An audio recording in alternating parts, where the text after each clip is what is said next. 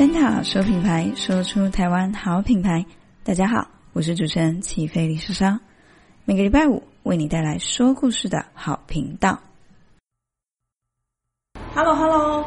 我今天呢特别邀请到的是花舞花艺的 Lilian 老师。那其实今天上午啊，我们已经有先上到老师的一个体验课程哦。那因为叫花舞花艺，其实相信各位听众们也听得出来，花舞花艺呢就是一个花艺课程。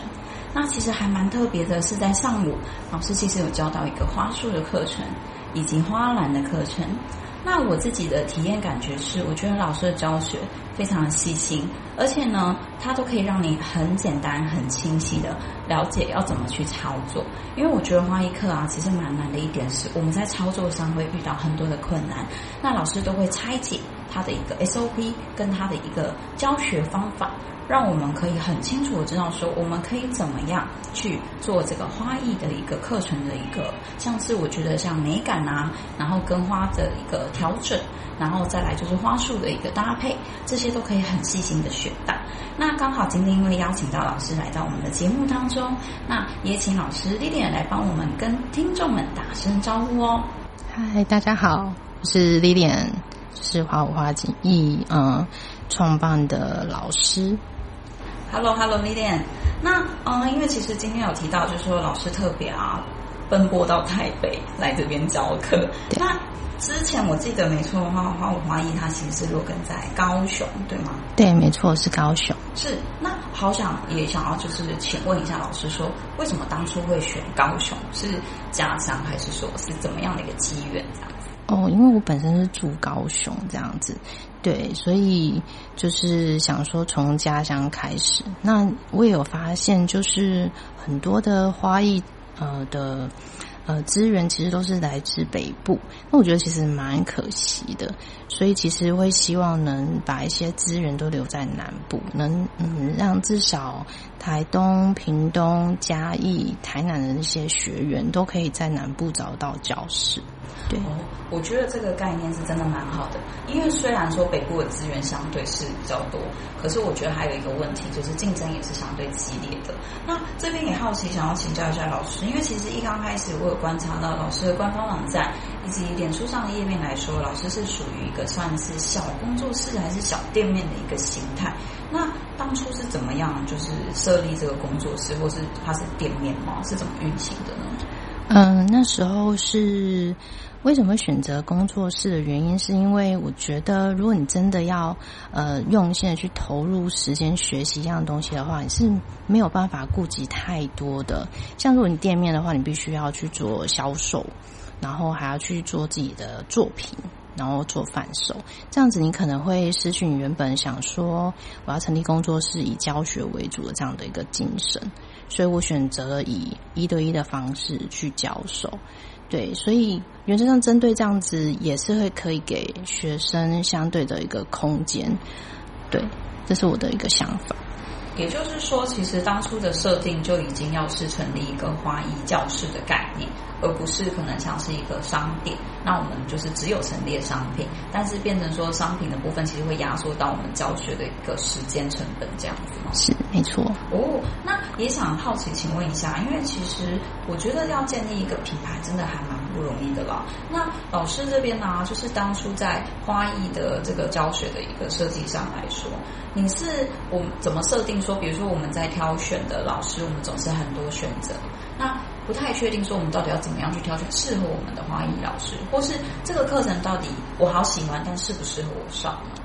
呃，针对主持人刚才说的，就是你要去如何挑选你的老师，其实你可以看一下他的作品风格是不是你喜欢的。然后，因为花艺其实它很广，它现在目前除了鲜花以外，它还有干燥花跟永生花。那再来就是你也要去思考说，你是想要深入了解，还是只是想尝试？那不管是深入了解还是只是想尝试，你都可以先透过体验课去做体验的动作。那其实体验完之后，你也可以去花一点时间去请教你那一堂课的老师，然后去讲出你的疑问，然后你再回来想想说你到底接下来下一步要怎么走，这才是可能会是比较在我在我的想法里面会是比较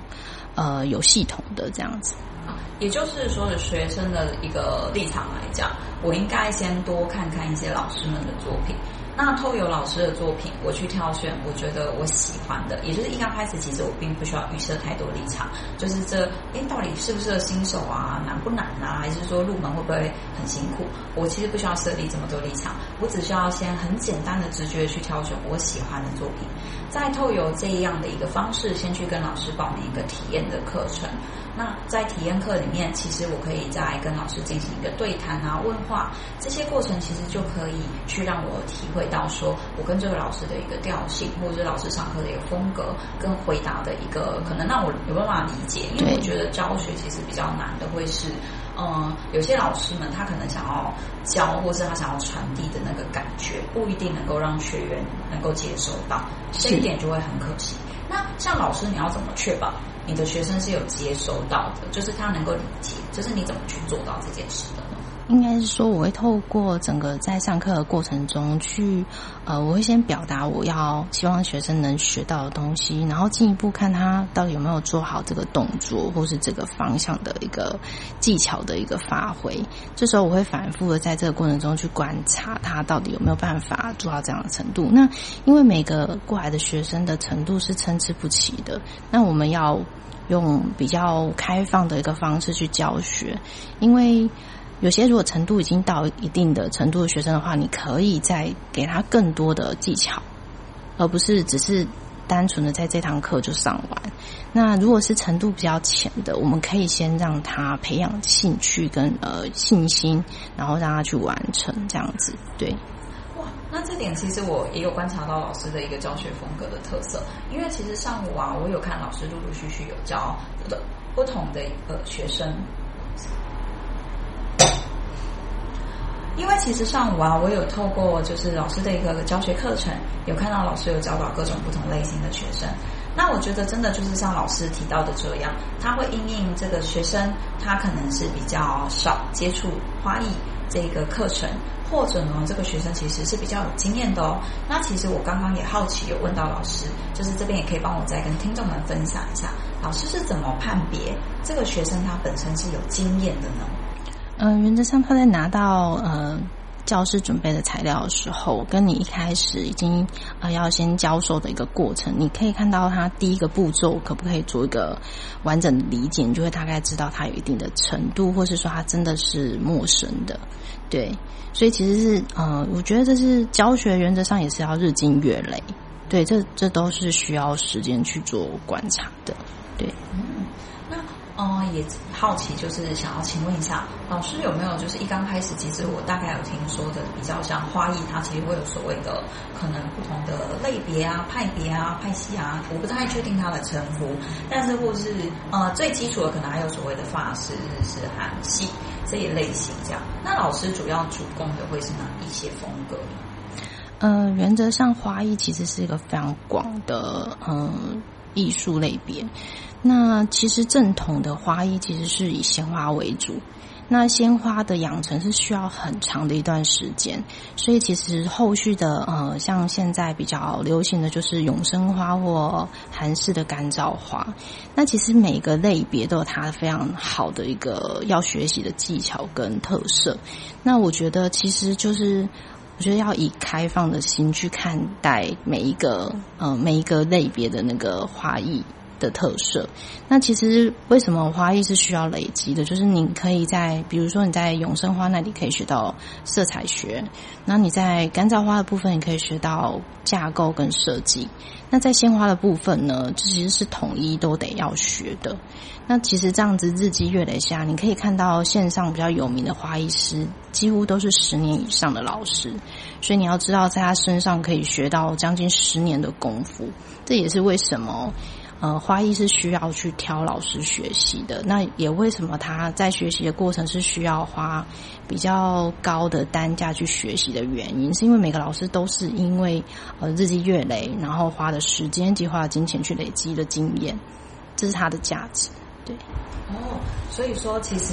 它不是很单一的，我们只去看所谓的派系，或是派别，或是所谓的可能日系或法系，因为它其实是一个经年累月的一个架构跟积累，让这个老师本身的一个经验值更加的丰富。那就是经有这样的一个经验值，可以让老师在教学上他会更加的有一个层次感，或者是他可以结合更多不同的风格。那我这边也好奇，想要请问一个问题，就是如果是像这样的话，是不是就比较不会有纯粹的所谓的法式或者是韩系这样的一个区分呢？应该是说这样子的，嗯，教学会用在很多的花礼上面。那但是如果你是要折中深入去学习一种花系的话，那就是必须要先照着它的可能，比如说你可能选择是鲜花，然后是美国的证照课，那就可能真的是要把它整个学完了，你才会知道它的精神所在。对，然后再来就是为什么会那么多证照课？其实证照课是有它的原因在的，它除了基础打的打下呃一定的基础以外，它还是要。呃，不是，就是像我们可能像 YouTube 上去看，然后自学来可以学得到的。因为你在教室插的角度，或是你用色上面是呃没有办法是用靠自己的方式去学到完整的这样子。所以说，其实它最大的差别比较会是，不管是哪一个派系的延伸，那我们想要去追随它的精神，我们都还是得透过一个课程的方式，那经由老师的一个现场的教学。因为其实我相信，就是说现在其实前阵子疫情啊，应该很多老师就是尝试着要转线上，但是以花艺这样的一个课程来说，是相对要转线上，其实是真的蛮不容易的。嗯、原则上是。因为如果是线上的话，原则上这个学生是要相当一定的基础，才有办法去做学习的。那有些线上课是可以做一些像体验，简单的体验课。但是如果因为我个人的看法是，如果今天是一个证照课，然后你又是一个新手的话，我觉得在呃线上课上面是学习是有一点可惜的。虽然你可以大概学到个六七成，进度好一点的话，可能学到八诶七八成，但是你也是希望能原原版版的把整个精髓学到。那原我还是会建议说，要到教室去学习这样子。了解。那哦，我觉得刚刚啊，其实老师有提到很多，就是一个算是品牌的一个精神，再来就是比较是我们在学习上的一个过程，可以去参考的一个经验价值。那这边也想要请老师稍微的跟听众们介绍一下花五花力成立的一个时间啊，然后跟老师的一些学经历，简单的帮我跟听众们做个介绍，这样子。嗯。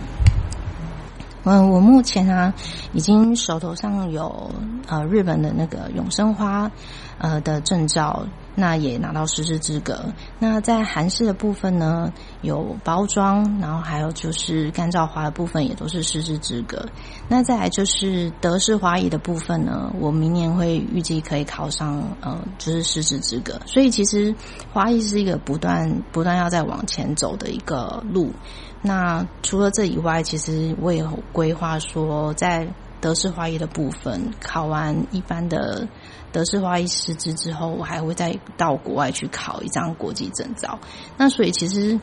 花艺其实就跟其他的一个工作类别一样，就是你要时时一直不断的去进修，然后你的技巧才会越来越好。那这样子相对来讲，跟着你的学生，他才会得到更多的一个经验跟技巧。对，这是这是各行各业都一定要有的，就是得一直往前走这样子。对，我觉得这个部分真的是老师有提到一个很重要的品牌精神，就是在建立花五花一这一个品牌来说，老师不会因为可能我啊、有一些比较基础的一些状态或是证，我们说证照好了，那我成立了这个品牌以后，我就停下脚步，而是老师会不断的再去精进自己的一个能力，再来就是会再增加自己的一个证照的数量嘛，可以这样说嘛。那其实。这样的一个方式呢，也是让老师可以学习更加多元的一个精神。那再来就是在花艺上，你也可以有更多的一个思考以及逻辑在。那我觉得这个部分是真的很不错哦。再来呢，我也想要最后就请教一下老师，就是在这个花舞花艺的品牌创建的一个过程来说，嗯，你会觉得最困难的地方会是在哪里？嗯，我觉得最困难的地方是因为，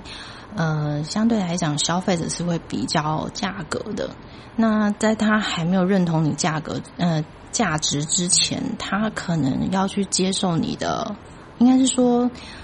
嗯，会有却步，大多数是还蛮却步，原因是因为门槛有点高。但我觉得，如果今我今天教师其实要走的一个一个精神，就是我实质上是要收真的很想很想认真学花艺的学生，所以我教师的部分其实就不会求一定要多少学生，而是我可以认真的把每一个学生都顾到，只要一旦进来教室学习的这些学生，我都觉得他应该要有呃很大的空间及呃。给予更多的一个技巧，这是我当初想成立教室的真正的一个精神，所以并不会真的是要非常多学生，然后要收非常多的那个，嗯，就是应该是说，就是不会是以完全就是我必须要赚很多钱为出发点这样子，而是我想要保有这样的程度，对这样的精神在这样子。这边也想要再请问一下说，像是花舞花艺啊，这个品牌的未来有没有就是老师的一个？其实一刚开始前面老师有特别提到，比较是老师想要再去进修啊，有一些像这样类型的一个规划。那也就是说，有没有就是预期是在怎么样的一个月份会去做这样的一个进修，或者是之后会是用怎么样的方式在运营工作室呢？呃，原则上因为我一直都有不断进修，所以我的时间规划上面。呃，不会，呃，应该是说就会有一定的时间是在教授课程，有一定的时间是在进修。那因为会陆续规划这样子，至少有三年的时间。那三年的时间之后，再会去德国，会去考一张国际证照。那考完之后，其实我有发现，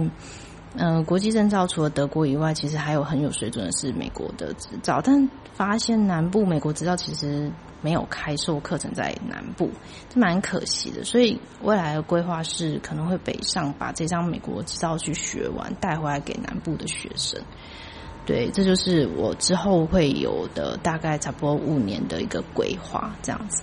哇，那这样听起来，其实花舞花艺未来啊，要带给就是各位听众们的东西，以及这个品牌的顾客群们，会是更多的一个选择，以及是更多元的状态。那这边的话呢，也就是希望听众们，如果喜欢花花艺这一次的一个介绍，也会在透过这次的连接，我会再附上所有的老师的资讯、官网、脸书。以及 IG 的部分，那就是你们都可以上去先去看看老师的一个风格，以及一些花艺的相片，透过这样的形式去找出适合你的一个课程哦。那这边的话就是很谢谢老师，就是今天参加我们的 Podcast 这一次的一个参访。那请教一下老师，对于这样的一个采访有没有什么心得或是感觉呢？其实今天可是蛮累的，因为老师从上了一整天的课，然后又要就是这样进行采访这样子。我觉得，呃，有一种跟嗯、呃、民众们更近的感觉，然后并且是透过声音去传递教师的价值的精神。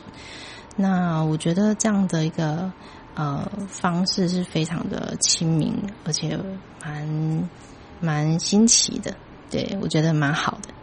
谢谢，真的谢谢谢谢李李安老师。那这一次的节目的专访就会到这边要告一段落了。那也很谢谢老师特地专程北上参加我们的这个节目。那我们节目尾声也请老师帮我跟听众们说一声拜拜喽。嗯，各位各位听众，谢谢，拜拜，拜拜。